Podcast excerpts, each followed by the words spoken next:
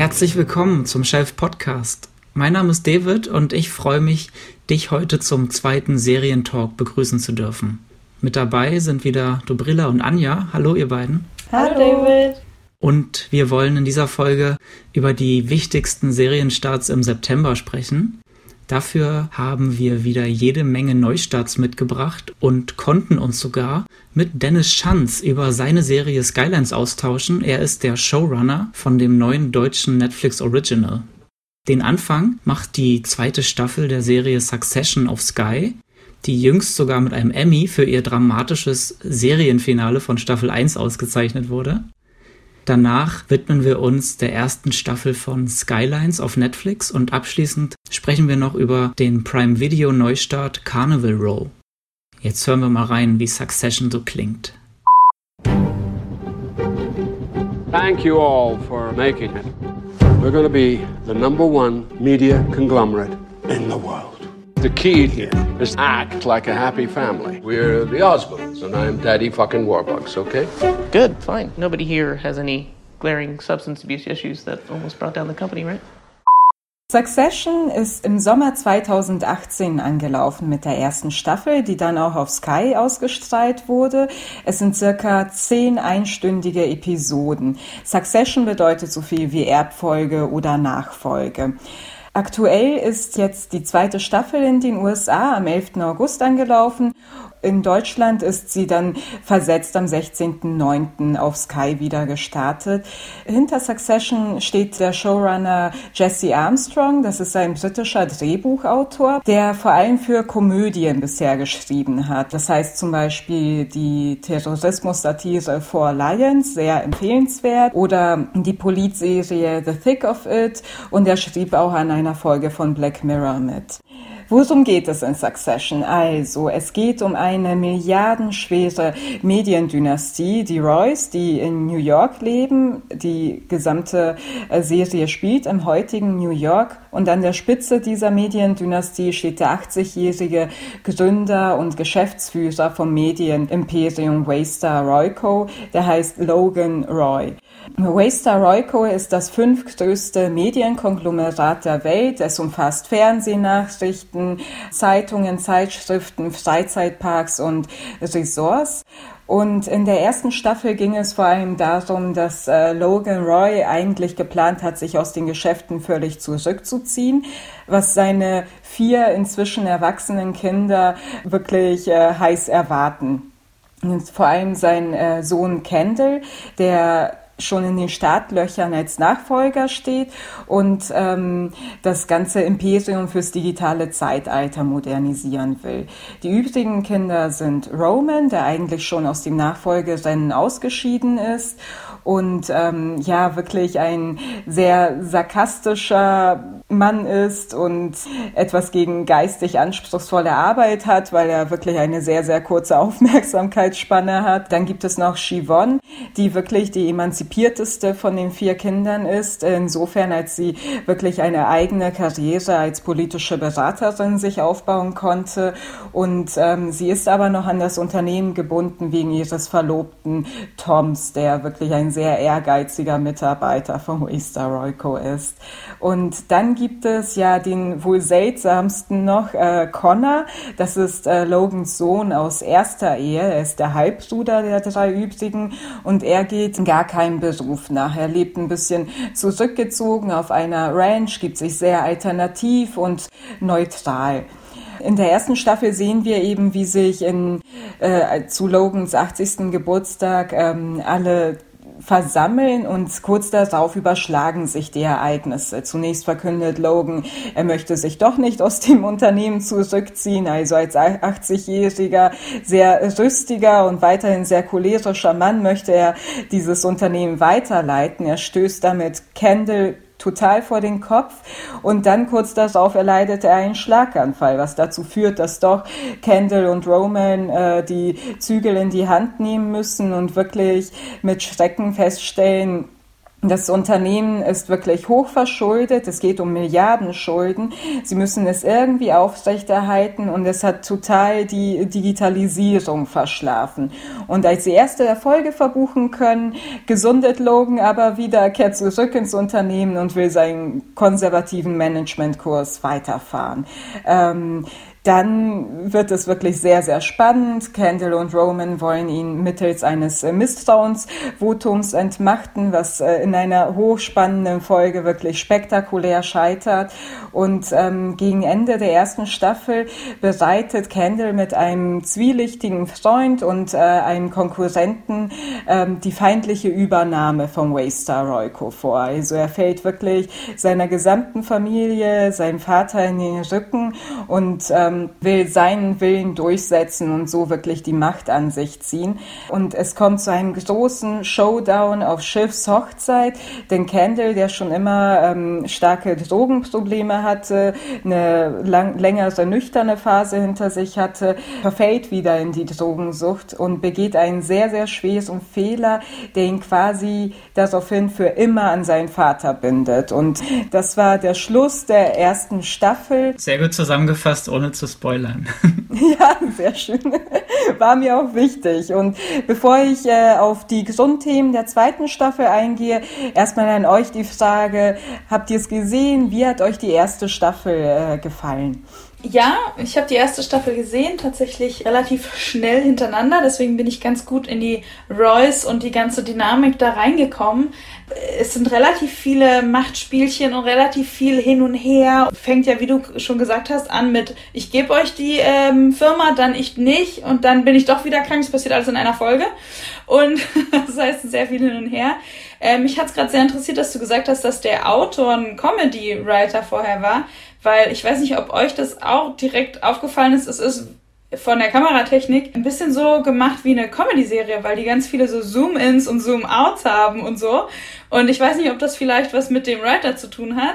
Das war so eine Sache, die äh, mir so irgendwie sofort aufgefallen ist, fand ich sehr interessant. Ja, das stimmt mit den Zoom-ins. Total zwischendurch auch immer wieder verwackelte Kameraaufnahmen mhm. und viele Kritiker haben es mit so Mockumentaries verglichen wie The Office und so weiter. Und man muss auch sagen, die erste Staffel hatte einen sehr, sehr schweren Stand bei den Kritikern. Wie es bei HBO so üblich ist, äh, geben sie erstmal die ersten drei, vier Folgen an die Kritiker zur Voransicht raus und viele konnten damit nicht so viel anfangen. Ich muss auch sagen, mir fiel der Einstieg ein bisschen schwer schwer, weil man nicht so recht wusste, ist das eine Satire oder doch irgendwie ein Familiendrama. Und äh, es wurden erste Kritiken geschrieben und später im Verlauf der Staffel haben viele ihre Meinung revidiert und gesagt, das ist eigentlich wirklich eine der besten Serien des Jahres, nachdem sie vor, vorher wirklich starke Bedenken hatten. Ja, ich finde auch, man, man wächst da so rein in die Royce. Ich habe jetzt, nachdem ich die zweite Staffel angefangen habe, auch festgestellt, wow, ich habe so viel jetzt hintereinander weggeguckt und mir ist gar nicht aufgefallen, wie wenig ich mich eigentlich mit irgendeinem davon identifizieren kann. Denn so richtig sympathisch ist mir keiner davon und es wird einem auch nicht leicht gemacht, die, die Leute zu mögen, weil sie andauernd andere beleidigen und sich selbst total über die Masse stellen. Also was ist es, das ein Succession so abfeiern lässt, obwohl man eigentlich keinen davon so richtig leiden kann?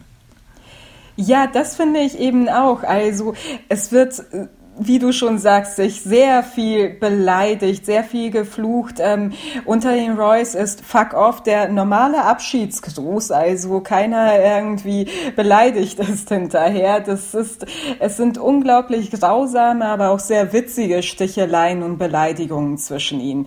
Aber auch das finde ich ist es nicht, was einen irgendwie bei der Stange hält, sondern dass man jeder Figur ein bisschen die tiefer liegenden Traumata anmerkt. Also für mich ist auch keine Sympathiefigur dabei, aber jeder ist auf seine ganz eigene Weise gestört. Und äh, das fängt bei Logan an, über den man dann wirklich im Verlauf der ersten Staffel mehr erfährt. Also er ist wirklich ein Self-Made-Mann, er ist in einfachen Verhältnissen aufgewachsen, seine Eltern sind früh gestorben. Er musste dann bei seinem Onkel leben, wo er wirklich keinen äh, leichten Stand hatte und hat äh, dieses ganze Imperium aus dem Nichts aufgebaut. Äh, das entschuldigt sein Verhalten überhaupt nicht. Ich finde, bei keiner der Figuren kann man sagen, ähm, ach so, das ist die Erklärung, wieso der so ist oder wieso sie so ist. Und ähm, deswegen, ja, habe ich jetzt eine Grundsympathie. Auch die stellt sich nicht unbedingt ein, aber man merkt, dass sehr viel mehr hinter ihnen äh, steht. Ich finde auch natürlich die Einblicke so in die Medienbranche sind extrem spannend und äh, gerade weil so viele Vergleiche naheliegend sind mit Rupert Murdoch und wer einem da so einfällt. Also das ist schon äh, gut gezeichnet. Ja, genau. Also das ist, äh, man muss auch dazu sagen, der ähm, Showrunner Jesse Armstrong ist auch dafür bekannt, dass er 2010 ein äh, Drehbuch ähm, zu zum Leben von Rupert Murdoch verfasst hat und äh, das ist bis heute nicht verfilmt worden, ist aber ein sehr begehrtes Drehbuch. Es ist ähm, auf äh, dieser sogenannten Blacklist äh, für Drehbücher, die von Hollywood, also die von vielen Produktionen Produzenten wahrgenommen äh, werden und wo eigentlich alle darauf warten, das noch verfilmen zu können. Und man fragt sich natürlich, worauf warten die, aber da Rupert Murdoch noch lebt und ähm, man wirklich auch äh, schauen muss, wie seine Familie darauf äh, reagieren würde, kann man sich ähm, ein bisschen denken, woran es hapert. Also er hat sich, Jesse Armstrong hat sich sehr viel mit äh, Familiendynastien im Medienbereich äh, auseinandergesetzt, also mit den Murdochs, wie du schon sagst, äh, David, äh, und ähm, den Hearsts oder den Salzburgers, denen die New York Times gehört. Und äh, da würde ich auch ansetzen, wenn es jetzt um die zweite Staffel geht. Denn diese Salzburger Familie, die es wirklich gibt, der die New York Times gehört und so ist eine linksliberale, sehr, sehr traditionsbewusste Familie. Und äh, deren Pendant äh, lernen wir quasi in dieser zweiten Staffel kennen mit den Pierces.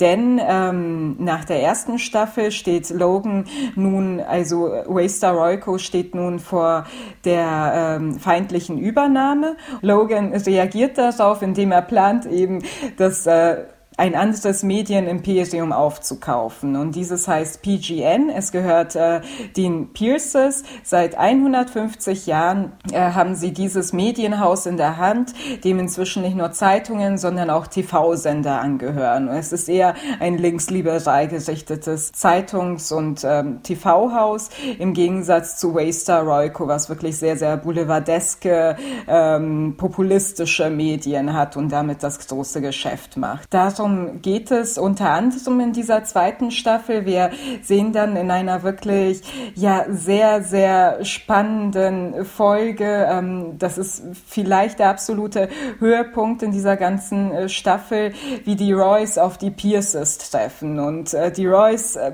können sehr sehr schlecht verbergen, wie dysfunktional sie als Familie sind, während die Pierces ja sehr kultivierte Intellektuelle sind, die Royce kommen da rein als wirklich aggressive, grobschlächtige ähm, Unternehmer und äh, man merkt einfach, also es gibt sehr, sehr viele absurde, hochspannende Momente. Und äh, bei diesem ganzen Gerangel, wie geht es jetzt mit der Firma weiter, hat Logan jetzt neue Verbündete in seiner Familie, muss man sagen. Also Kendall steht schwer in seiner Schuld wegen des begangenen Fehlers am Ende der letzten Staffel und ist jetzt quasi wie ferngesteuert und setzt wirklich nur den, den Willen seines Vaters durch. Und äh, wir hätten jetzt auch noch Chivonne auf der Seite von Logan, denn gleich in der ersten Episode, ich denke, das kann man sagen, ohne allzu viel zu spoilern, eröffnet er Chivonne und nur ihr, dass er sie für die Nachfolge vorsieht. Und äh, sie ist völlig ähm, begeistert und möchte das unbedingt, was mich persönlich sehr verwundert hat, weil sie, wie gesagt, wirklich eine eigene politische Karriere, also eine Karriere als politische Beraterin verfolgt. Äh, wie habt ihr das gesehen? Wie fandet ihr den äh, Einstieg in die neue Staffel und wie sich das Ganze so entwickelt? Ja, mich hat es auch, wie du gerade gesagt hast, ein bisschen gewundert und dann habe ich nochmal drüber nachgedacht und dachte mir, eigentlich zeigt es ja auch nur, dass sie alle dann doch gleich sind, ne? Auch wenn sie sich dann versucht, so ein bisschen, also Chivonne, ein bisschen von diesem ähm, Familienunternehmen wegzuhalten und auch mit ihrer politischen Karriere da ein bisschen dagegen zu arbeiten, zeigt es auch nur ein bisschen total, dass sie genauso machtgierig ist wie alle anderen und das fand ich ganz gut. Ja, sie sagt, glaube ich, sogar, dass sie quasi nur darauf gewartet hat, ernsthaft gefragt zu werden. Und so lange war es wahrscheinlich einfach nur dickes Fell, dass sie sich ein bisschen rausgezogen hat und versucht hat, eine eigene Karriere aufzubauen, was ja schon viel wert ist gegenüber ihrem ältesten Bruder, der einfach so aus einer Laune heraus sagt, er möchte eigentlich lieber Präsident werden, als äh, nichts zu machen. Und das, das so absurd ist die Serie, aber ich glaube, das zeigt auch, wie, wie großartig äh, das Potenzial ist, weil man kann das echt in alle Richtungen drehen, dieses, diese Dynastie der Roys. Und ich glaube, dass da noch viele schöne Staffeln äh, auf uns warten können. Ja, das hoffe ich auch wirklich. Also das mit äh, Connor und seiner geplanten ähm, Kandidatur, äh, das geht auch tatsächlich weiter. Er meint das Ach, wirklich. Sehr schön, äh, da habe ich drauf gehofft. ja. Und ähm, alle versuchen das aufzuhalten, aber er macht da, was er möchte. Es, es wird, das ist äh, einer der sehr absurden Parts. Und was ich äh, persönlich sehr, sehr mochte in der ersten Staffel, ähm, die ist diese Figur, die für ein bisschen Comic Relief sorgt äh, in diesem gan ganzen dramatischen Spiel. Das ist der Großneffe von Logan, Greg, ähm, der zu Beginn der ersten Staffel so ein wirklich ähm, haltloser Kiffer ist, nicht weiß, was er mit seinem Leben anfangen soll und äh, dessen letzte Chance ein Job äh, bei Waystar Royco ist. Und der ist ja dann auch wirklich aufgestiegen und arbeitet mit Tom, Schiffsverlobten und inzwischen Ehemann äh, zusammen und ähm, mit dem äh, geht es auch weiter. Er wird ein bisschen selbstständiger, findet irgendwie eine Wohnung, will sich von ähm, äh, Tom emanzipieren, nachdem der ihn misshandelt in einem schlimmen Streit und so. Ja, viele, auch selbst die Nebencharaktere machen auf jeden Fall richtig Laune, weil die, die können immer wieder so ins Absurde abdriften und das ist genau, glaube ich, der spannende äh, Zwiespalt zwischen Drama und Comedy, weil alles ist irgendwie auf Komödie gemacht, aber nichts ist wirklich zum Lachen, sondern es ist eher so zum bitterböse Schlucken. Ja, das kann ich wirklich bestätigen. Und man muss letzten Endes sagen, also ein Aspekt, den ich sehr wichtig finde, ähm, wie du schon sagst, es ist eine unterhaltsame, teilweise witzige Serie, aber es geht um sehr viel mehr. Ich finde, die Serie ist auch auf eine Weise wirklich politisch, denn äh, sie porträtiert so eine dieser ähm, Medienfamilien und von denen gibt es ja noch einige heutzutage. Und vor allem, wenn sie einem so großen Konglomerat äh, vor vorstehen, was wirklich dann auch ein Einflussimperium ist, die die Meinung von Menschen vielleicht auch wirklich global ähm, mit äh, beeinflusst. Ähm, und wenn dann dahinter gezeigt wird, was für grausame Menschen dahinter stecken, äh, welche Konflikte sie haben und äh, was für allgemeine Probleme sie auch äh, haben beim Führen des Unternehmens, also dass sie eben wirklich Einfluss auf die Politik nehmen. Logan hat ja auch einen direkten Draht zum Präsidenten, wenn es ums Umgehen der Kartellbehörden geht. Dann muss man wirklich sagen, dass das für alle Medieninteressierten sehr interessant ist und das so ein bisschen offenlegt, wie so die Welt äh, funktioniert. Und ähm, es gibt natürlich Serien, die sich sehr mit Medien auseinandersetzen. Ich denke da an The Newsroom und so, aber wirklich mit diesem Medienmogul-Dasein, mit dieser Vormachtstellung, da denkt man eher an ja, Citizen Kane und andere Filme, die äh, das wirklich bisher äh, ein bisschen enthüllt und äh, porträtiert haben. Und da geht Succession, finde ich, neue Wege. Definitiv. Also im Durchschnitt drei Daumen nach oben, oder? Auf jeden Fall. Und ähm, jüngst wurden auch die Emmys verliehen, da waren sie fünfmal nominiert. Und äh, sie haben eben einen Emmy für das äh, Drehbuch in, im Ressort Drama gewonnen. Und darauf möchte ich noch kurz eingehen für die Musik. Das ist für mich auch eins der Highlights der Serie, die Komposition von Nicholas Rittell. Der hat auch schon für den Film Moonlight komponiert und für The Big Short. Finde, selten bringt so ein Score wirklich auf den Punkt, worum es in der Serie geht. Es äh, geht los wirklich mit einer sehr verspielten Piano-Melodie, wo dann Streicher einsetzen und dann kommt so ein moderner, hammernder Beat äh, dazu. Also es geht wirklich um Tradition und Moderne, aber auch sehr viel um Tragik, um, um äh, wirklich ähm, ja, die dramatischen Wendungen in dieser Familie und in dieser Serie. Und ich finde, in, äh, es gibt viele Variationen innerhalb der Serien äh, dieses ähm, Einstiegsstückes und manchmal drückt äh, diese Musik sehr viel, also das aus, was die Charaktere, weil sie alle emotional auch wirklich gestört sind, eben nicht ausdrücken können. So, das war's zu Succession und wenn wir schon gerade bei Musik sind, kann ich elegant zu Anja überleiten, die sich Skylines angeschaut hat. Ich habe mir Skylines angeguckt. Das ist die ähm, neue Serie von Netflix produziert, die auch im September rausgekommen ist. Lasst uns doch am besten einmal ganz kurz in äh, Skylines reinhören. Adam. Er ist wieder in Frankfurt. Ardan ist sowas wie eine Legende, war damals bei der Brigade. Er ist der Bruder von Khalifa, dem Rapper. Ich höre keinen Rap. 06, 06, 9, Frau! Die Banken kratzen an dem Boy. Wir haben Skyline Records aus dem Keller rausgeholt und guck, wo wir sind. Wie komm ich an? Wenn wir nicht aufpassen, dann ist das Ganze ganz schön weg. 06, 06, 9. Du machst krasse Beats. Du brauchst Leute, die dir helfen, aufs nächste Level zu kommen. Die Serie Skylines spielt in Frankfurt am Main und handelt so im Groben von Hip-Hop-Musik, von Hip-Hop-Produktion, von Gangstern und von Immobilienmogulen, würde ich jetzt mal sagen. Es geht hauptsächlich um ein äh, Musiklabel, Skyline Records, welches von der fiktiven Hip-Hop-Legende Khalifa geführt wird.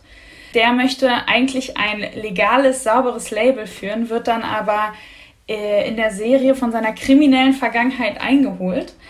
Das Label entdeckt außerdem noch einen Musikproduzenten Jin, der ähm, super tolle neue ähm, Beats, Hip-Hop-Beats produziert und das Label möchte ihn gerne unter Vertrag nehmen. Und dieser Jin steht dann vor der Entscheidung, ähm, nehme ich diesen Mega-Deal an und gehe neue Wege äh, oder bleibe ich meinem äh, aktuellen Musikpartner treu.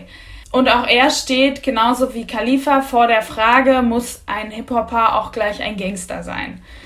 Die Serie äh, verfolgt noch äh, ein paar andere Storylines. Ähm, es geht noch um eine Kriminalpolizistin, die in diesem ganzen äh, Drogenmilieu in Frankfurt am Main investigiert ähm, und dabei ihre Familie vernachlässigt.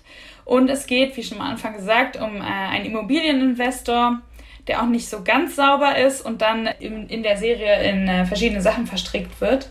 Die Serie wurde von Dennis Schanz äh, geschrieben. Mit dem hast du, David, ja auch ein Interview geführt. Ja, ich konnte mich im Vorfeld mal mit äh, Dennis zusammensetzen, dem Showrunner, und habe ihn dann zur Entstehung der Serie, der Zusammenarbeit mit Netflix und zu seinem Erzählansatz befragt. Los geht's. Interview. Dennis, herzlich willkommen im Chef Podcast. Wir sprechen heute über die Serie Skylines, für die du als Showrunner und Head-Autor tätig bist. Kannst du uns erzählen, wie das Projekt zustande kam und seinen Weg zu Netflix gefunden hat? Das ist eine lange Geschichte. Hm, wo fange ich an? Na, eigentlich damit, dass ich mich äh, damals Anfang 2015, das ist jetzt schon her, ähm, bei Serial Eyes äh, beworben habe. Das ist so ein Serienschreib- und äh, Producing-Programm, was an der DFFB angekoppelt ist. Das ist so ein, wie so eine Art Weiterbildungsprogramm an der Filmhochschule. Und da ja, habe ich mich dann auch während des Studiums, war so ein Intensivstudium von einem Jahr ungefähr oder einem Dreivierteljahr, habe ich dann dieses Projekt weiterentwickelt. Und ähm, ne, im, im Austausch mit Kommilitonen, Mentoren äh, und anderen äh, Workshop-Leitern, so aus der Industrie direkt. Und am Ende steht dann halt immer so ein, so ein, so ein, so ein finaler Pitch. Und ähm, da habe ich eben diese Serie dann auch gepitcht, ne, das Ergebnis meiner der Arbeit sozusagen. Und da kam dann das ZDF auf mich zu und hat äh, die Claudia Tronier und hat ähm, mich gefragt, ob ich mir das auch vorstellen kann, dieses Projekt, was ich eigentlich immer bei einem Streamer gesehen habe, auch beim ZDF äh, sehen könnte. Und so ging es los, dass äh, dann das ZDF die Serie erstmal in Entwicklung genommen hat Und wir haben, ich habe dann zwei Drehbücher geschrieben, wir haben einen Writers Room äh, zusammengetrommelt.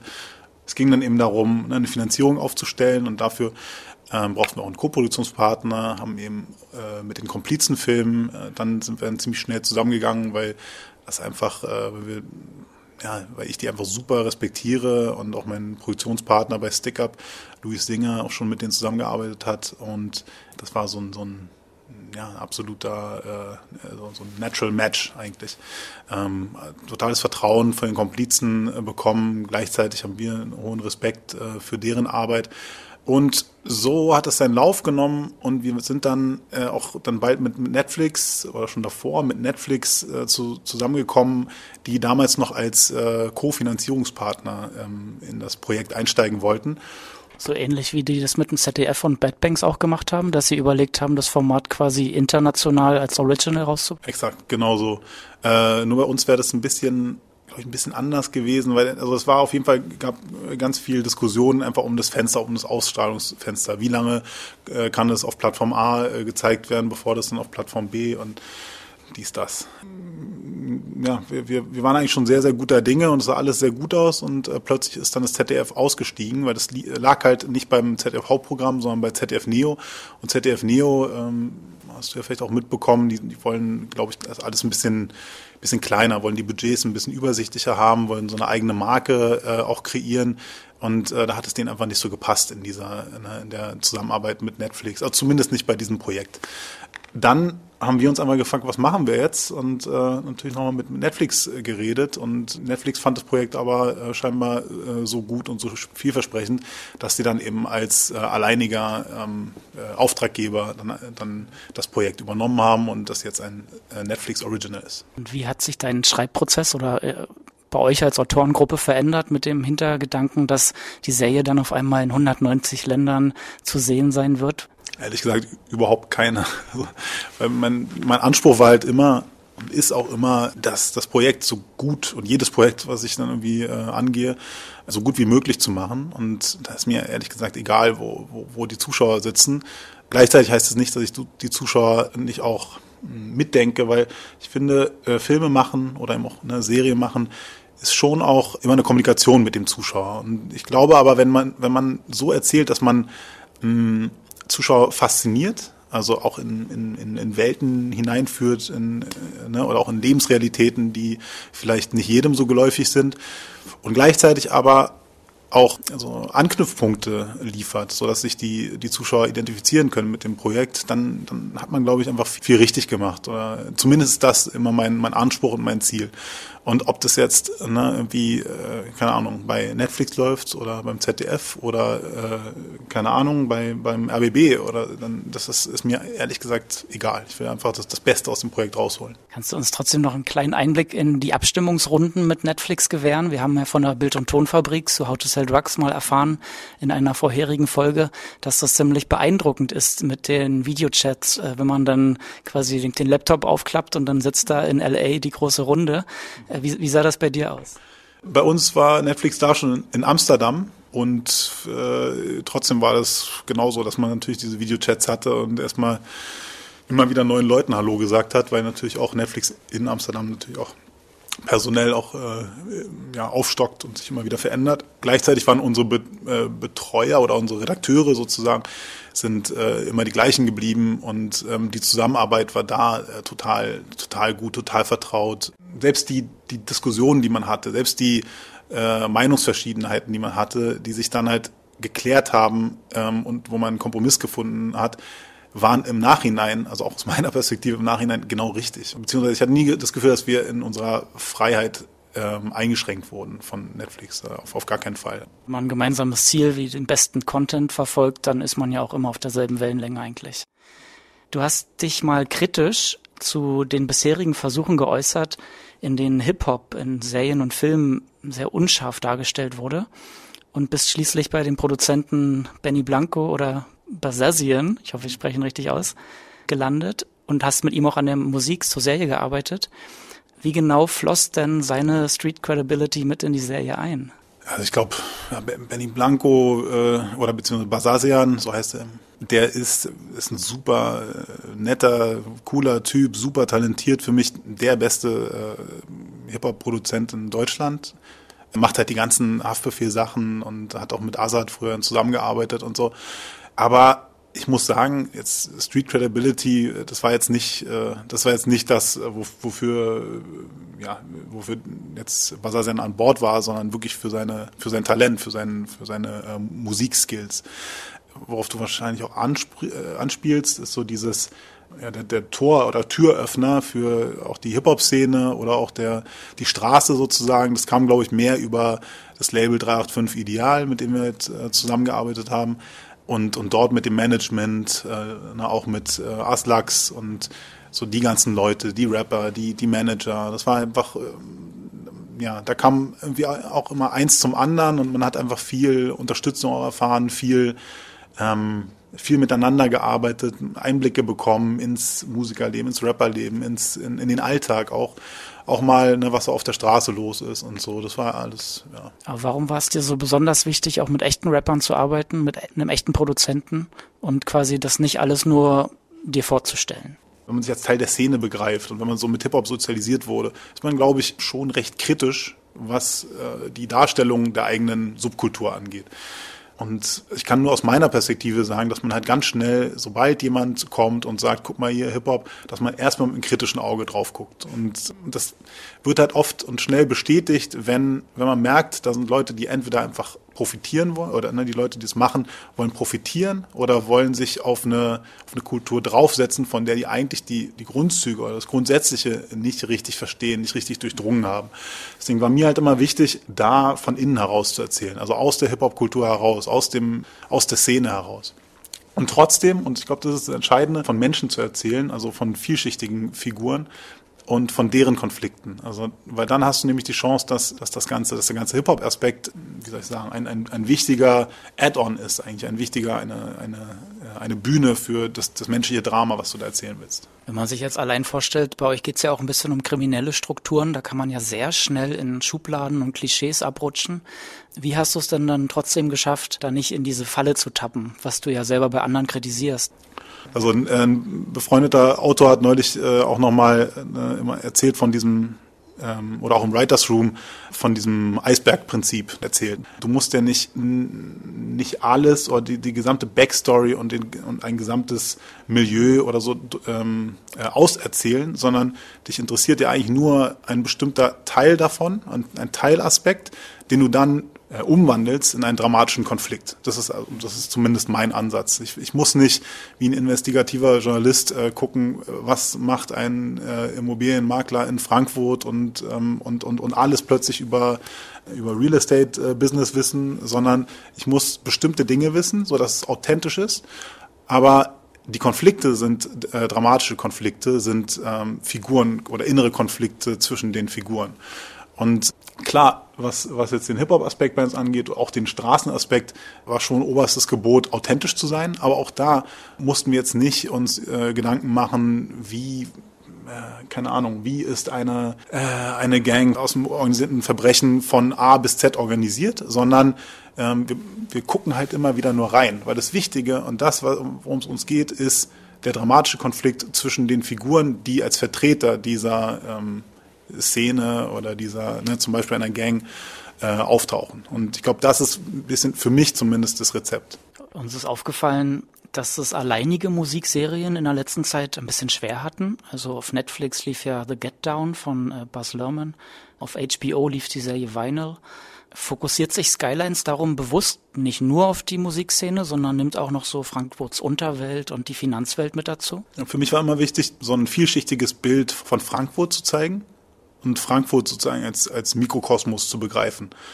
Irgendwie als Mikrokosmos, der stark von Business geprägt ist. Und da wäre es mir ehrlich gesagt zu langweilig gewesen, einfach nur in, in einen äh, Aspekt reinzugucken. Es war schon immer das Ziel, dass man, dass ich eine Ensemble-Drama-Serie schreibe. Also von mehreren Figuren zu erzählen, die alle aus unterschiedlichen Milieus kommen. Weil wenn du, was, ich glaube, was auch die Idee dahinter war, wenn du halt ähm, aus unterschied, äh, von unterschiedlichen Figuren, aus unterschiedlichen Milieus erzählst, dann schaffst du sowas, ähm, mh, ganzheitlich ist. Und du, du schaffst eigentlich wie so ein Mikrokosmos, was ein Abbild von unserer Gesellschaft sein kann, unserer kapitalistischen Gesellschaft, so dass dann Frankfurt und das Frankfurt in der Serie in Skylines irgendwie mehr ist als einfach nur die Stadt, sondern es ist dann wie ein, ein Bild für etwas, wie ein Bild für, ne, für äh, in, gewissen Weise, in, gewisser Weise auch eben ein kapitalistisches System, in dem Leute versuchen, es auf äh, diese oder jene Weise zu schaffen, nach oben zu schaffen oder eben zur Selbstbestimmung. Und hinzu kommt auch noch, dass man Frankfurt im Film, in der Serie noch ganz wenig ergründet hat. War das dir wichtig, da einen, sag ich mal, unberührten Schauplatz zu wählen? Oder ist dir Berlin einfach nur zu sehr auserzählt? Da habe ich mir ehrlich gesagt auch gar keine äh, große, großen Gedanken gemacht. Die, die ersten richtigen Gedanken äh, hatte ich mir gemacht, als ich dann Bad Banks gesehen habe und, und fand, dass Bad Banks einen super Job gemacht hat äh, und, und, und Frankfurt tatsächlich auch sehr, sehr gut äh, erzählt hat. Also da, da war ich eher so ein bisschen, ähm, soll ich sagen, äh, wurde ich, wurde ich sehr, sehr bewusst in der in der Wahl unserer Motive, in dem, was wir erzählen wollten und so. Und ich, ich glaube auch zum Beispiel, nachdem Bad Banks äh, aus, äh, ne, ausgestrahlt wurde, war ich freier und habe mich freier losgelöst von diesem Finanz- und, und, und, und, und Banking-Aspekt unserer Serie. Also dass ich das halt wirklich nur ähm, gestriffen habe und, und benutzt habe, um eben eine persönliche Dramen zu erzählen und, und nicht das Gefühl hatte, ich muss jetzt hier, ich, ich muss jetzt hier mehr, mehr dazu sagen, mehr und auch eine, eine größere äh, Ebene erreichen, weil ne, da hat, hat Bad Banks einfach schon sehr, sehr viel ähm, richtig und richtig gut gemacht. Und was Frankfurt angeht, ähm, ja, fand ich es eben spannend, unterschiedlich, unterschiedliche Bereiche der Stadt zu zeigen. Also ne, das Bahnhofsviertel, das Bankenviertel, aber auch ähm, das Umland, ne, ein Villenviertel, ähm, normale Wohn, Wohnviertel und dann eben auch entsprechend die Figuren Figuren. Also ich, ich sehe wirklich unser Ensemble und ähm, ähm, die Art und Weise, wie wir die Stadt äh, präsentieren, ähm, als sehr divers und sehr vielschichtig. Finde ich auch, ist euch super gut gelungen. Wie sähe denn eine Nutzerinnen sahen auch Rubrik für Skylines aus. Also so bei Amazon kennt man das ja, äh, Kunden kauften auch, so. Nutzerinnen schauten auch. Meint jetzt, äh, welche Serien sind denn in einer ähnlichen Tonalität, die du vielleicht als Streaming-Tipp äh, rund um deine Serie platzieren würdest? Das ist natürlich eine schwere Frage jetzt. Also was, was, äh, also meine absolute Lieblingsserie ist, äh, ist The Wire. Allein wie, wie da mit einem Ensemble umgegangen wird und wie, wie da von mehreren Seiten äh, Figuren beleuchtet werden und auch Konflikte beleuchtet werden, das ist für mich äh, ja bis, bisher un, ungeschlagen sozusagen. Mhm. Aber auch eine Serie wie ähm, 1992 beispielsweise, die, eine italienische Serie, hat mich äh, auch total ähm, geprägt und fand ich halt äh, auch da super, wie, wie da ja auch so ein vielschichtiger Blick auf eine Gesellschaft, auf irgendwie auch so ein, so ein Mikrokosmos aufgemacht wurde und, und eine Geschichte erzählt wurde, die im, die aus, wo, wo auch eigentlich Figuren aus verschiedenen Milieus zusammenkommen, aber eben eine Geschichte erzählen. Und ich glaube, dass, ja, so, das sind so ungefähr so die, ähm, also ich würde jetzt nicht sagen, ne, äh, wie The Wire oder wie 1992, aber das sind so die Modelle, auch die Referenzen, die ich im Kopf hatte, als, äh, als, als wir dann äh, Skylines entwickelt haben. Und äh, vielleicht abschließend noch, wie schwer fiel es dir, die Ideen, die du zu Skylines hast, in diese sechs Folgen reinzupressen und zu sagen, das ist jetzt erstmal, das ist it, da machen wir einen Abschluss ich kann mir vorstellen, dass dein, in deinem Kopf geht schon viel weiter. Ja, ähm, ich hatte erzählt, ich habe die Serie ähm, da bei Serial Eyes entwickelt und dann eben auch vorgestellt. Und das war immer, die Entwicklung basierte immer auf zwölf Folgen. Und so bin ich dann damit auch rausgegangen. Dann war aber ziemlich schnell von, äh, ne, auch von Senderseite von sechs Folgen die Rede. Und dann habe ich gesagt, okay, ich könnte jetzt versuchen, das, was ich in zwölf Folgen erzählen will, in, in sechs zu quetschen. Aber ich habe absolut gemerkt, dass ich, ähm, das ist eben das Schöne an der, am Serienformat, dass du einfach Zeit hast, Zeit hast, Dinge langsam zu entwickeln und trotzdem, und gerade auch bei einer Ensemble-Serie, trotzdem eben Spannung äh, zu haben und, und, und Druck auf die Figuren, auf die Storylines aufzubauen, weil sich einfach so viel verschränkt. Das heißt, was ich dann gemacht habe, ist, dass ich einfach die, diese zwölf Folgen, die ich eigentlich mal geplant hatte, äh, halbiert habe und gesagt habe, das ist dann jetzt die erste Staffel. Klar hat sich jetzt im Laufe der Entwicklung, auch durch die Dreharbeiten und all sowas, äh, die Geschichte auch irgendwie äh, verändert. Das heißt, ich kann jetzt nicht einfach mir äh, das Dokument, was ich da äh, vor ein paar Jahren äh, geplant hatte, wieder rausholen aus der Schublade und sagen, guck mal, hier eine zweite Staffel, sondern muss natürlich, ist extrem viel Arbeit die man da noch aufwenden müsste. Aber äh, trotzdem, klar, auch für mich ist die Serie noch nicht zu Ende erzählt, sondern ähm, ja, machen mir tatsächlich schon Gedanken, wie, wie könnte es weitergehen. Gleichzeitig äh, müssen wir aber natürlich erstmal abwarten, wie die Serie ankommt und ähm, ja, wie da so die, auch die Zuschauerreaktionen sind. Das ist doch ein schöner Ausblick. Dennis, ich danke dir sehr für das Gespräch. Danke dir. Ja, das war das Interview mit Dennis Schanz. Da haben wir ein bisschen ähm, Input gekriegt und ein bisschen sein Insight. Jetzt können wir ja mal über unsere Meinung und unsere Erfahrung mit der Serie reden. Wir haben sie ja alle schon geschaut. Dennis erzählt ja auch viel, dass er sehr nah am Hip-Hop sein wollte. Das fand ich auch, das hat man sehr gefühlt in der Serie. Es gab viele Cameos von bekannten Hip-Hop-Legenden, Hip-Hopern aus Deutschland. Ich habe ein paar erkannt, bei ein paar habe ich gemerkt, okay, das ist wahrscheinlich gerade ein Cameo. Das lag eher am, äh, entweder am schauspielerischen an der schauspielerischen Leistung oder an der Reaktion von den Leuten. Da habe ich dann immer danach gegoogelt, wer das eigentlich war. Das fand ich ganz gut. Ich fand es auch sehr schön, wie nah es an äh, Frankfurt war. Ich habe jetzt selber keinen Bezug zu der Stadt tatsächlich, kann mir aber vorstellen, dass wenn man Bezug zu Frankfurt hat, dass es einen sehr gut abholt und einem so ein Feeling gibt. Ähm, es ist, wird viel bei der Musikproduktion gezeigt, viel in dem ähm, Recording Studio was schön ist und ich mir wünschte, dass es tatsächlich vielleicht äh, eventuell noch ein bisschen mehr ausgebreitet werden, also worden wäre. Die Serie geht nämlich relativ in viele Richtungen. Wie ich ja schon am Anfang gesagt habe, es geht um diesen Immobilienhai, es geht um die Kriminalpolizistin, es ging um die ganzen Gangstergeschichten und in, äh, um den Produzenten und dann noch um die, äh, das Label. Und ähm, es sind viele Storylines, die in sechs Folgen natürlich wahnsinnig schwer sind, irgendwie ordentlich von äh, Anfang bis Ende einmal irgendwie aufzubauen und zu Ende zu bringen.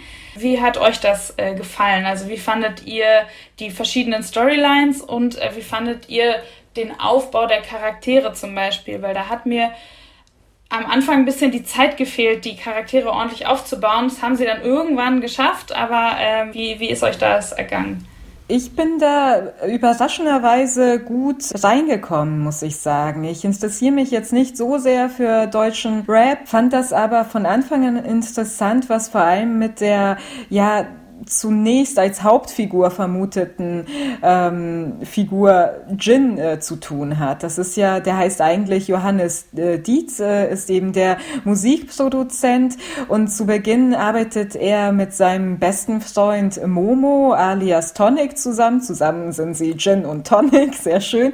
Ähm, und er wird eben von ähm, Skylines gebeten, doch mal ähm, zu ihm rüberzukommen und seine Beats auszupacken und ihm wird quasi da ein Karriereweg eröffnet, aber nur ihm und nicht Tonic. Und man hat so von Anfang an da diesen ja Loyalitätskonflikt und äh, Jin ist ein sehr ehrgeiziger Typ, der wirklich kurz vorm Durchbruch im Musikgeschäft steht. Und das allein fand ich schon interessant und er wird ja auch gespielt von Edin Hassan Stefanovic, der wirklich auch, ja, schon sehr schnell und sehr einfach zur Sympathiefigur wird.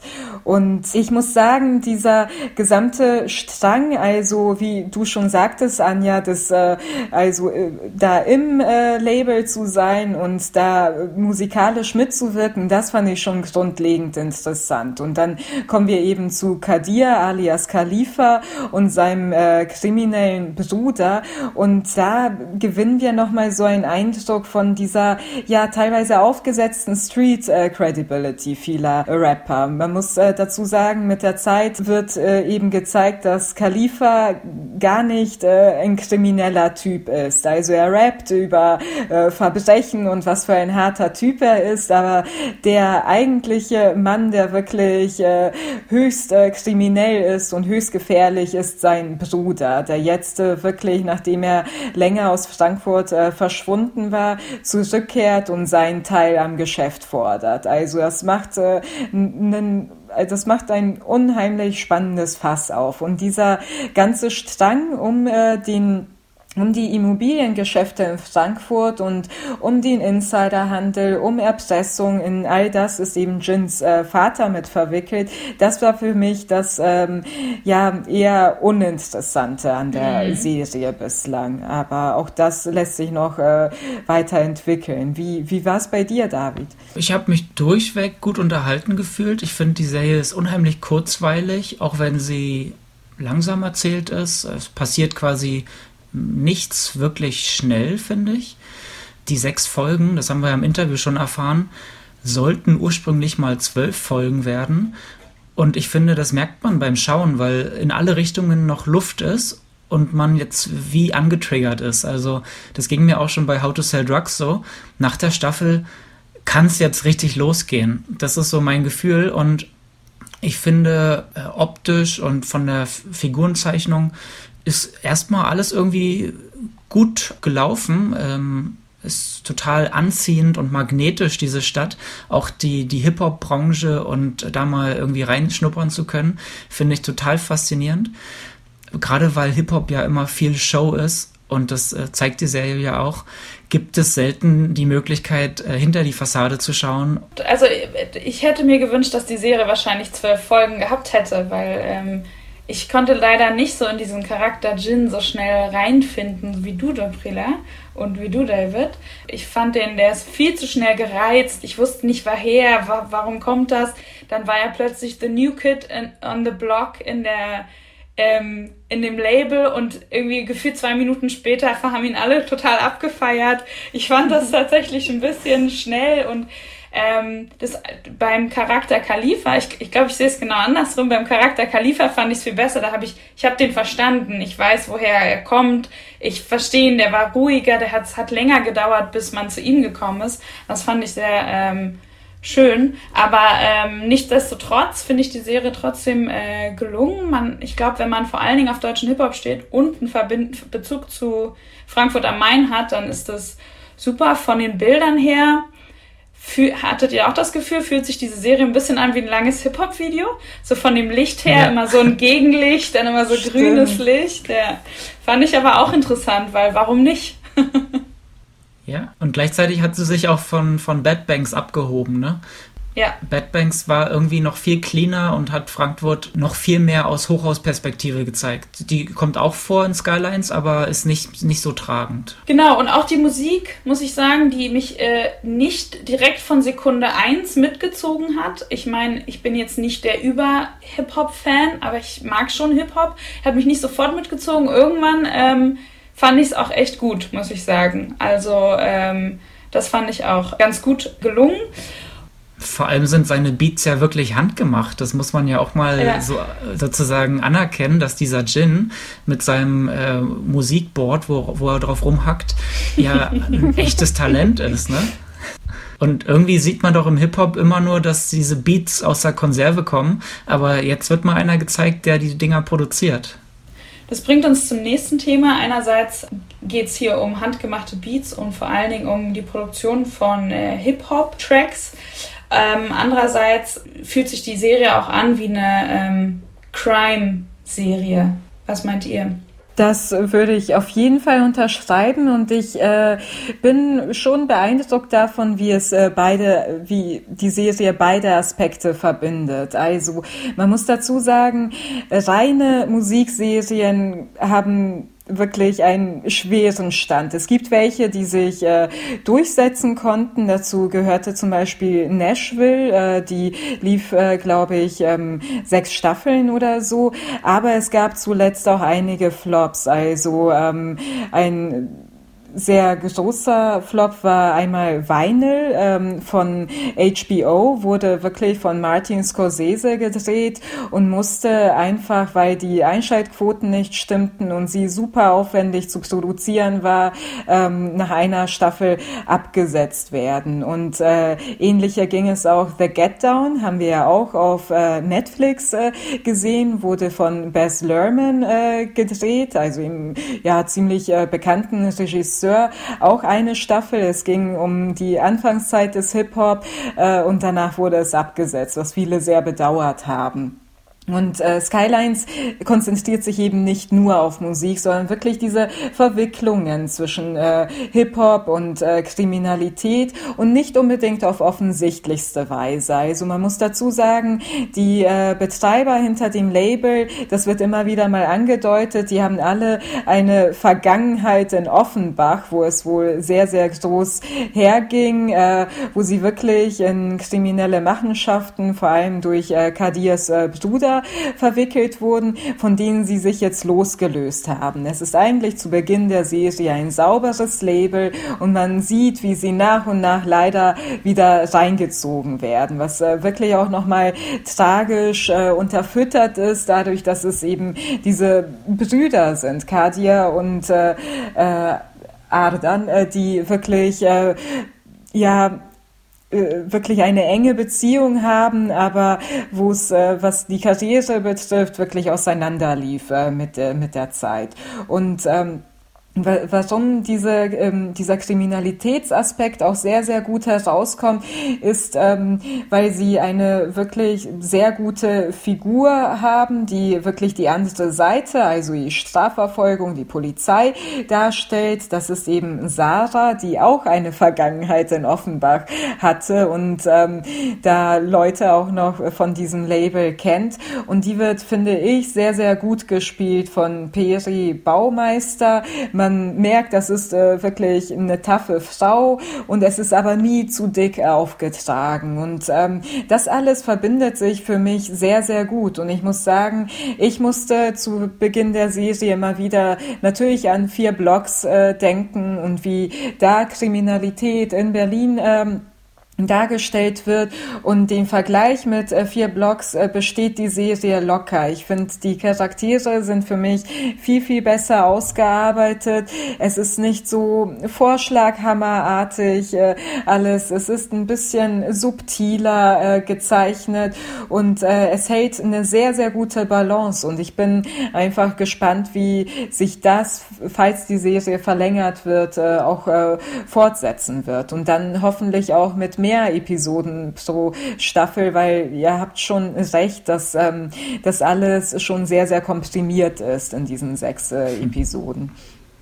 Er hat uns ja im Interview auch von dem Eisbergprinzip erzählt, was ja eigentlich nur unterstreicht, dass er die Charaktere immer nur mit, mit wenigen tatsächlichen Handlungen zeigen muss, aber ganz viel dahinter andeutet. Das gibt der Serie auf jeden Fall auch sehr viel Tiefgang, eben wie so ein großer Eisberg zum großen Teil unter der Oberfläche eben sich befindet und man ganz viel reininterpretieren und vermuten kann, was äh, sozusagen das Gucken auch so einen sehr aktiven Prozess macht. Das finde ich auch. Also man, ähm, ich finde, man gerät schon wirklich in Kontakt zu den Charakteren. Dieses Eisbergprinzip ähm, das äh, du erwähnt hast, David, kannte ich vorher auch gar nicht, aber da muss ich gleich an, ja, für mich die wirklich interessanteste Figur denken. Das wäre Silan, die von der Schweizer Schauspielerin Carol Schuler äh, gespielt wird.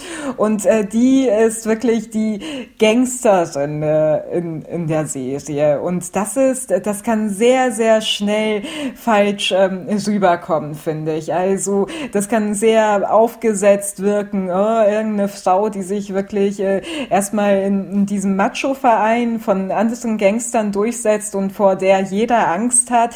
Aber ihr nimmt man es ab. Also ich glaube, das erste Mal, als man sie sieht, ähm, machen sich andere Leute darüber lustig, dass sie äh, wie das Mädchen aus äh, The Ring aussieht und gleich äh, aus dem Fernseher gekrochen kommt. Und sie ist wirklich auch äh, sehr, sehr unheimlich und unfassbar gut gespielt. Und äh, im Verlauf der Serie merkt man eben, dass da aber doch eine ja sehr verletzliche zarte Seite noch an ihr ist und die wird wirklich äh, nur so langsam enthüllt und auch das ist sehr subtil und äh, mit Gefühl gemacht, finde ich. Also das war für mich äh, nochmal einer der spannenden Nebencharaktere in der Serie. Ja, das fand ich auch. Ich fand es auch schön. Die haben, wie du gerade gesagt hast, ja, ähm, sie haben ja auch Zeit gelassen, sich zu entfalten und ihr auch eine andere Seite zu zeigen, äh, dadurch, dass sie auch mit in ähm, das, Au das Aufnahmestudio gegangen ist und so weiter und man dann durch unterschiedliche Arten, also nicht einfach durch Erzählung, sondern durch Handlung zeig, gezeigt hat, dass sie auch andere Seiten hat. Ähm, Wenn es eine nächste Staffel geben sollte, dann wird sie da wahrscheinlich auch noch eine größere Rolle spielen. Ähm, das finde ich auch gut. Ich fand sowieso dafür, dass es eine Hip-Hop-Gangster-Serie war, gab es relativ viele unterschiedliche Frauenbilder. Ähm, fand ich sehr gut. Also ähm, ich meine dadurch nicht nur, dass es Frauen überhaupt gab, sondern dass sie eine Rolle gespielt haben, auch wichtig für die Handlung waren und sie unterschiedlich waren. Also es waren nicht entweder alle weinerliche Frauen irgendwo oder alle harte Bosse irgendwo, sondern es gab halt irgendwie alles und das fand ich ganz gut. Ähm, ich weiß nicht, ob das unter anderem daran liegt, dass es äh, eine dass neben Max äh, Erlenweiss auch Solene Youssef äh, Regie geführt hat ähm, und Bestimmt. dass der Film, ja, und dass der Film auch von ähm, Maren Ade mitproduziert worden ist. ähm, aber man kann nur vermuten, dass es vielleicht auch was damit zu tun hat. Naja, eine vielfältige Crew hat noch keiner Serie geschadet. Ne? genau. Ja, das stimmt. Und ähm, da würde ich noch weitergehen, denn wenn man irgendwie von Rap spricht und vor allem von Gangster-Rap, wartet man eigentlich die ganze Zeit darauf, dass sie irgendwann alle in einem Stripclub sind oder dass äh, im Label da in der Lounge die quasi in Anführungszeichen Bitches vorbeikommen, die also wirklich äh, das nochmal so eine ähm, etwas ekelhafte Fleischbeschau von ähm, ähm, Frauen stattfindet. Und das konnte ich jetzt gar nicht feststellen. Also man kann auch sagen, das äh, wird irgendwie bewusst ausgespart. Äh, fand ich sehr interessant. Ich brauche es auch nicht unbedingt. Äh, die Frage ist dann, ob es wirklich äh, eine glaubwürdige Widerspiegelung dieser Szene nochmal ist, wo man sich ja sehr, sehr gern mit halbnackten Frauen schmückt. Ja, das stimmt. Aber finde ich eine, wenn es eine bewusste Entscheidung war, was ich glaube, finde ich es gut, dass man es äh, nicht macht, weil ähm, die, diese, dieses Frauenbild gibt's ja, dann muss man das ja nicht auch immer wieder repräsentieren. Deswegen ähm, fand ich das eine ganz ähm, gute Entscheidung. Auch bei den ähm, Cameos waren ein paar Hip-Hop-Damen mit am Start. Kannst du nochmal äh, auflisten, wen wir da so alles gesehen oder womöglich verpasst haben? Also, ich musste bei den äh, Cameos ja, wie gesagt, auch selber ein bisschen recherchieren. Ich kenne mich nicht so gut aus. Ähm, Azad wurde, glaube ich, auch sogar äh, namentlich erwähnt, hat sich selber gespielt. Ähm, dann gab es Nura, Miss Platinum. Und dann als große Hip-Hop-Legende wurde noch Olekshes ähm, gedroppt.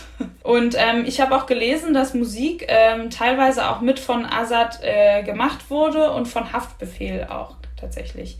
Genau, das waren die äh, Cameos ähm, von der Serie, die ähm, teilweise auf irgendwelchen Partys zu sehen waren oder auch in den ähm, Produktionsstudios mit dabei waren. Ja, sehr cool. Ist auch immer schön zu sehen, äh, wenn das nicht alles nur so ausgedachte, fiktive Charaktere sind, sondern tatsächlich in der Realität fußt. Das macht die Serie auch besonders. Also definitiv näher dran an, an dem, was sie einem sagen will. Auch ähm, es gibt eine Szene, wo sie in einem Club sind, die kommt auch im Trailer vor, wo dann ähm, ein Rapper vorbeiläuft und auch einfach angenommen wird, man muss wissen, wer es ist, weil der einzige Satz, der kommt, ja, er war es, macht den Mund zu. Ähm, dann direkt musste ich natürlich googeln. ähm, aber fand ich sehr gut, dass es halt einfach so, man muss halt in der Szene drin sein, um das komplett irgendwie äh, zu leben und zu verstehen. Und so würde ich auch die ganze Serie tatsächlich einschätzen. Also klar, man kann ihn auch als wir Laien gucken und wir vielleicht nicht Frankfurter und nicht Deutsch-Hip-Hopper. Ähm, aber ich glaube, ich könnte ich könnt mir vorstellen, dass sie tatsächlich auch ähm, authentisch ist. Ich mochte auch tatsächlich, ähm, ich weiß nicht, wie sie euch gefallen hat, aber die Sprache zwischen äh, zum Beispiel Kadir und oder äh, Khalifa und seinem Bruder, die war immer so ein bisschen gemischt zwischen ähm, Deutsch und dann dann doch so eher so ein Gangster-Slang. Das fand ich irgendwie ähm, ganz gut. Ja, ich fand das sprachlich auch überzeugend, auf jeden Fall. Also ich kann äh, meinerseits wirklich nur die Jugos beurteilen, die da in der Serie mit drin sind. Und da wird auch immer mal wieder Bratte reingemischt, was so viel wie Bruder heißt. Und es wirkt sehr authentisch. Und wer schon mal in Frankfurt war, das ist wirklich äh, auch ähnlich äh, wie Berlin ein sehr, sehr komplexer, diverser Ort. Und das wird schon gut eingefangen, auf jeden Fall. Also können wir eigentlich sagen, dass wir die Serie empfehlen würden? Definitiv. Auf jeden Fall. Also hat mir gut gefallen. Ich würde sagen, wenn man wirklich Hip-Hop äh, begeistert ist, deutschen Rap mag, dann wird das Begeisterungslevel noch höher sein, wie du schon gesagt ja. hast, Anja. Aber auch so funktioniert sie. Sie ist spannend. Also Folge für Folge. Ich wollte auf jeden Fall wissen, wie es weitergeht. Man bindet sich schon an ein paar der Charaktere. Ja, und sie dauert auch gar nicht so lange. Insofern ist äh, kurzweilig, gut investierte Zeit. Perfekt. Dann haben wir auch für Skylines drei Daumen hoch. Ich mache weiter mit der letzten Serie für diesen Serientalk und das ist Carnival Row bei Prime Video. Hören wir mal rein, wie die so klingt.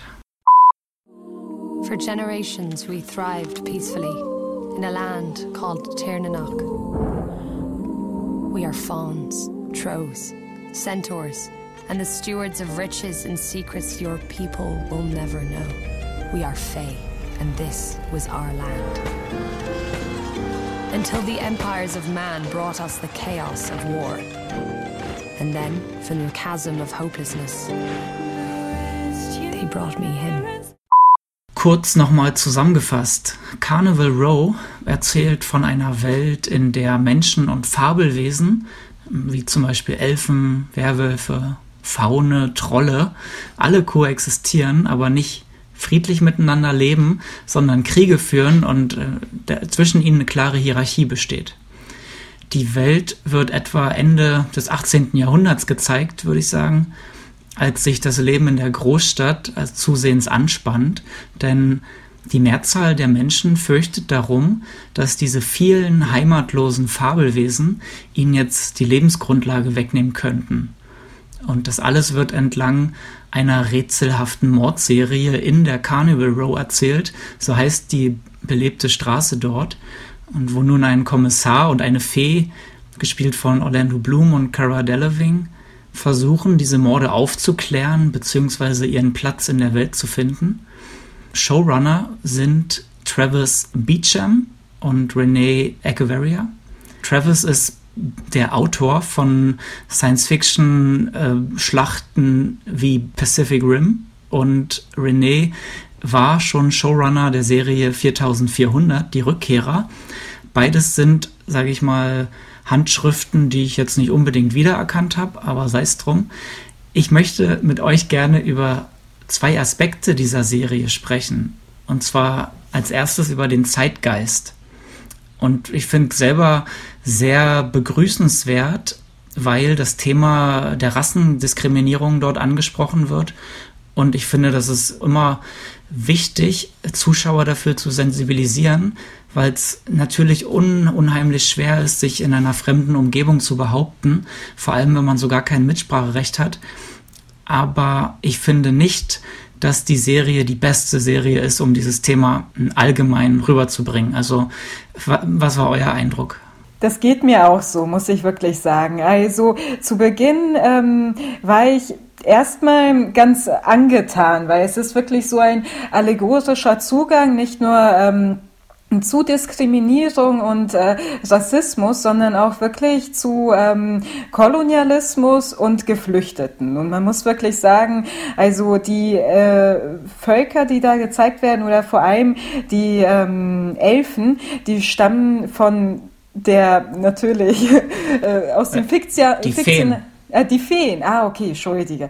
Ähm, die stammen aus dem fiktionalen äh, äh, Land äh, Tirnanok, ähm, das wirklich ja lange Zeit unentdeckt war und lange Zeit waren noch diese Elfen entdeckt. Und äh, wir haben so eine ähm, Einführung, die Feen, Entschuldigung, und wir haben so eine Einführung zu ähm, Beginn der ersten Folge, wo es hieß, lange Zeit ähm, existierten diese Feenwesen nur in Mythen und Legenden, bis die Menschen sie fanden und um ihre Schätze Kriege gegeneinander führten. Und äh, da wird wirklich so das ähm, Kolonialismusfass aufgemacht. Dann äh, sind wirklich die Leute aus äh, der Burg und aus den anderen Ländern gekommen, haben dieses Land ausgebeutet, äh, bis es äh, eben zu Kriegen kam und ähm, Momentan ist das Land äh, besetzt von den äh, sogenannten Mächten des Pakts, was äh, dazu führt, äh, dass die ganzen Feenwesen flüchten müssen. Und die flüchten sich eben in die Burg, äh, wie es heißt, und werden dort ähm, wirklich schändlich behandelt. Also sie äh, werden wirklich in ein bestimmtes ärmliches Stadtviertel verfrachtet, um überhaupt sich dort ansiedeln zu dürfen. Äh, haben sie, also müssen sie von Anfang an irgendwelchen Tätigkeiten äh, nachgehen, um quasi ihre Überfahrt äh, mit dem Schiff äh, abzubezahlen. Und ähm, ja, viele sind ähm, quasi zur Prostitution, zur Dienerschaft äh, gezwungen und ähm, müssen sich da irgendwie durchschlagen. Und ähm, das zu thematisieren, also das ist äh, mutig, das entspricht dem Zeitgeist, aber es ist leider ja wirklich eine verlorene Sache, wenn sie nicht ähm, wirklich mit den Hintergründen komplexer auseinandergesetzt wird, mit äh, dem Hass der Menschen der Burg auf diese ähm, ja magischen Wesen und was sie ihnen alles zuschreiben, dieses ähm, Othering, dass man so kennt, wenn es eben um Diskriminierung und Rassismus geht, ähm, das wird nicht näher erkundet und ähm, das ist, ähm, es, es bleibt sehr an der Oberfläche und das finde ich auch sehr schade. Ja, geht mir ähnlich. ich fand auch das Thema ist so plakativ, dass es halt, dass es nicht, also es geht nicht da, also es geht halt nur darum gefühlt. Und das fand ich ein bisschen schade. Also es ist mal schöner, wenn sowas mitfließt und man sowas irgendwie rauslesen kann und es nicht einfach nur so Bam, darum geht's. Und äh, genau deswegen hat es mich auch nicht sofort mitgerissen, muss ich sagen. Ja, wir sehen halt eigentlich nur, wie den Feen äh, Gurte angelegt werden, die die Flügel wegspannen. Ja. Aber was da tiefer liegend ist, ist ja eigentlich, dass die Menschen ja auch ein Stück weit sicherlich neidisch darauf sind, dass da, dass es da Leute gibt, die mal eben so wegflattern können. Und äh, das alles wird halt äh, nicht thematisiert, sondern es geht um äh, eine Mordserie und um Hass und ja, Kolonialisierung. Aber es geht nicht darum, was es mit den mit den Werten der Menschen macht oder beziehungsweise wie die sich auch in einer Zeit verändern, in der Aufbruchsstimmung ist. Und das finde ich halt unglaublich schade und da verschenkt die Serie enorm viel. Und ich würde sagen, wer sich mit dem Thema äh, Diskriminierung, Rassenhass ein bisschen mehr auseinandersetzen will, der sollte vielleicht eher sowas wie When They See Us auf Netflix schauen oder Master of None. Da gibt es auch zwei ganz tolle Staffeln zu. Oder was ich empfehlen würde, wenn man diesen, ähm, ja, diese Verbindung zwischen wirklich äh, fantastischen Wesen und äh, realen allegorischen Bezügen mag, da würde ich True Blood eher empfehlen. Äh, und zwar vor allem die ersten zwei Staffeln. Ab der dritten Staffel geht's leider mega bergab, aber da geht es eben auch um eine Gesellschaft, um die wirklich im heutigen Süden der USA situiert ist. Und äh, es kommt raus, dass Vampire real sind, dass sie unter uns äh, existieren, dass sie übermächtig sind sind und ähm, ja eben Menschenblut äh, trinken wollen, es aber auch so ein Ersatzmittel für sie gibt und dass ihnen auch Bürgerrechte zustehen und dass sie nicht diskriminiert werden dürfen. Und das alles situiert im Süden der USA, die natürlich wirklich äh, sehr, sehr große Probleme mit Diskriminierung und Rassismus und so haben. Und diese Serie war ähm, wirklich die ersten zwei Staffeln lang großartig. Also sie war sehr, sehr ähm, ich würde sagen, hypersexuell teilweise. Es geht auch um Vampire. Also es geht nicht ohne ähm, da wirklich auch eine sexuelle Dimension aufzumachen. Und sie hat sich sehr viel genauer wirklich mit ähm, der Gesellschaft auseinandergesetzt und äh, ja mit der Angst äh, vor, mit der Angst der Menschen vor diesen Wesen und wie sie begründet ist und so. Und ich glaube, Carnival Row ähm, versucht das auch teilweise und ähm, macht da wirklich ähm, ja ein großes Fass auf und ähm, ist äh, bei Zeiten ein bisschen trashy, aber nicht so bewusst trashy, wie es True Blood sein konnte. Und was mir völlig gefehlt hat, war der Humor in der Serie. Also ich kann mich ähm, ja. an nichts erinnern, was mich irgendwie zum Lachen gebracht hätte. Alles sollte irgendwie düster sein und ähm, fand ich schade. Total. Absolut. Ich, mich hat auch das sofort an True Blood erinnert und aber auch dass sie es versucht haben, auch so ein sexuelles Ding, hatte ich das Gefühl, draus zu machen. Ja. Ähm, das versucht irgendwie aufzugreifen, aber habe ich auch nicht so gefühlt wie bei True Blood. Und ähm, ich wollte auch gerade, also True Blood hat das ähm, immer mit einem Augenzwinkern gemacht. Also auch wenn es jetzt keine, also es gab glaube ich auch Witze, aber wenn es jetzt keine Witze geschrieben war, es war trotzdem ein bisschen Augenzwinkern, es war alles ein bisschen übertrieben. Und ich habe das Stimmt. Gefühl, bei Carnival Rose ist alles so krass ernst. Mhm. Und also so von dem Writing her, so das ist, da gibt es keinen Augenzwinkern und das fand ich echt irgendwie schade. Ja, mich hat eine Sache konkret zum Lachen gebracht und das ist so die Machart denn äh, mir ging das extrem auf den Zeiger, wie dort äh, computergenerierte Effekte mit schlechten Kulissen kombiniert wurden. Und ich konnte das einfach nicht ausblenden. Also alles sah kostümiert aus und alles war irgendwie awkward gespielt. Also die, ich sag mal so, wenn du Fabelwesen da so in der Realität verortest, dann ist das alles schön und gut. Aber sie sehen halt alle aus wie an Halloween. Insofern, das Setting hat mich extrem gestört. Äh, der, die Computereffekte haben mich gestört, einfach weil wir so viel Besseres gewohnt sind. Und, und da geht es nicht darum, dass Fabelwesen nicht in Game of Thrones oder Herr der Ringe nicht auch schon irgendwie dargestellt wurden. Selbst äh, in dem Netflix-Film Bright mit Will Smith erschien mir das alles äh, realer und mehr gegroundet, also, ähm, also in der Realität verankert. Hier äh, konnte ich mich nicht an den Effekten so sehr, ja, es, die Effekte haben mich hier nicht begeistert und das hat mich dann eher immer zum Schmunzeln gebracht, wenn dann mal wieder ein Mordopfer mit ganz viel Kunstblut und heraushängenden Gedärmen gezeigt wurde. Äh, das war dann die Art der Serie, wie sie quasi uns schockieren wollte, ohne dass es aber irgendwie richtig angsteinflößend war oder zum Lachen gebracht hat. Und das war so ein Weder noch und dadurch irgendwie so ein Kuddelmuddel, was ich nicht weiterempfehlen würde. Meint ihr, das äh, hat was damit zu tun, dass man einfach in diese Welt so reingeschmissen wird, ohne eine Art von Introduction? Also man ist sofort in so einer Kampfszene drin, es sind sofort, also, und ich könnte mir vorstellen, dass einfach zu viel war. Man muss sich in so eine Welt irgendwie erstmal reinfühlen. Man muss wissen, wo man ist, was man ist, wer wer ist und so. Und ich habe das Gefühl, es war zu schnell zu viel. Guter Punkt. Ich habe mir teilweise so einen Ansatz wie The Wire vorgestellt, dass man eigentlich pro Staffel eine Rasse kennenlernen müsste und deren Beweggründe viel besser, um, um deren Beweggründe zu verstehen.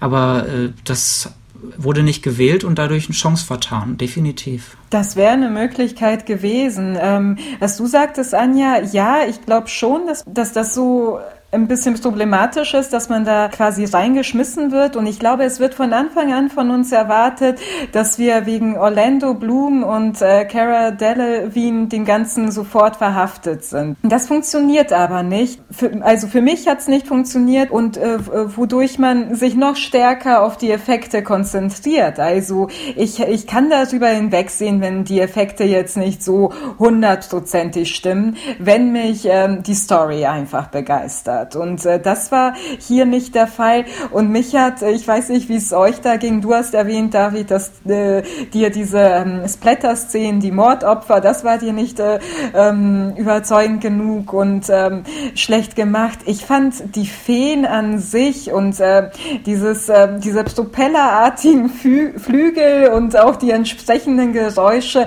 daran, damit konnte ich nicht warm werden. Und dann wirken diese mhm. Flügel auch noch so super zart, äh, so dass sie eigentlich sofort reißen müssten, ähm, können aber diese Wesen irgendwie tragen. Das hat für mich äh, nie funktioniert, wirklich. Und dann hängen sie Definitiv. aber die ganze Zeit runter und äh, es sieht so aus, als könnte man ihnen die jederzeit abreißen. Also das finde ich nicht gut ausgestaltet.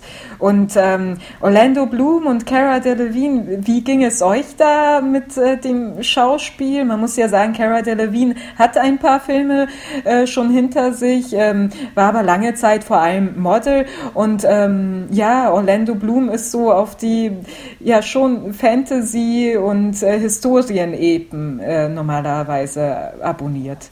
Ja, ich bin mit dem äh, Hauptdarstellergespann auch nicht warm geworden, gerade weil man auch da in, in eine verkorkste Beziehung reingeworfen wird, denn die kennen sich von früher, haben sich Gott weiß was versprochen, aber wurden dann durch den Krieg voneinander getrennt. Der eine dachte so, die andere dachte so. Das heißt, da ist ganz viel Spannung und das, das löst sich nur ganz allmählich auf und irgendwie bringt es mich den Figuren nicht näher, weil sie ja eigentlich in, den, in, in ihrer Vergangenheit, womit man nach und nach dann so Einblicke bekommt, sie ja total miteinander verwurzelt scheinen, aber irgendwie, äh, ja, so egal. Also die, ich glaube, die tragen die Serie nicht, nicht genug, um äh, mich sozusagen bei der Stange zu halten. Ging mir auch ähnlich. Ja, ihr hört schon, wir haben äh, einen, glaube ich, durchschnittlich eher negativen Eindruck von der Serie mitgenommen. Und von mir gibt es keine Cook-Empfehlung. Das ist eine Serie, die man guten Gewissens auslassen kann. Wir haben jetzt schon gehört, äh, True Blood wäre eine gute Alternative. Also da finden sich bessere Beispiele aus diesem Genre. Denke ich auch. Und mich verwundert ehrlich gesagt, dass Amazon schon die zweite Staffel bestellt hat. Ich weiß nicht, wie das passiert ist. Sie ist doch, ähm, glaube ich, äh, sehr, sehr teuer und aufwendig produziert. Und ähm, manche vermuten, Game of Thrones hat jetzt einfach so eine Lücke hinterlassen, auch was äh, natürlich Fantasy-Welten äh, betrifft, dass sie einfach darauf spekulieren, diese Zuschauer können wir jetzt gewinnen für Carnival Row. Und ob das aufgeht, keine Ahnung. Was ja komisch ist, weil eigentlich ist Amazon auch das Studio hinter der neuen Herr der Ringe-Serie. Ja. Und da wird ja, das wird ja auch gesagt, es sei die teuerste Produktion aller Zeiten. Vielleicht hätten sie sich dann Carnival Row doch sparen können. Eins noch. Getreu unserem Motto, du musst nicht alles schauen, haben wir dir jetzt äh, mehr Hintergründe zu den aktuellen Serienstarts geliefert, sodass du noch gezielter losstreamen kannst. Schreibt uns gerne an podcast.shelft.com oder an @heyshelft auf Instagram, wie dir unser zweiter Serientalk gefallen hat und welche Serien wir dir im nächsten Monat unbedingt vorstellen sollten oder über welche Serie du gerne noch mehr Hintergründe erfahren möchtest, dann kannst du uns als dein persönliches Rechercheteam betrachten. Wir sagen Tschüss und bis zum nächsten Mal.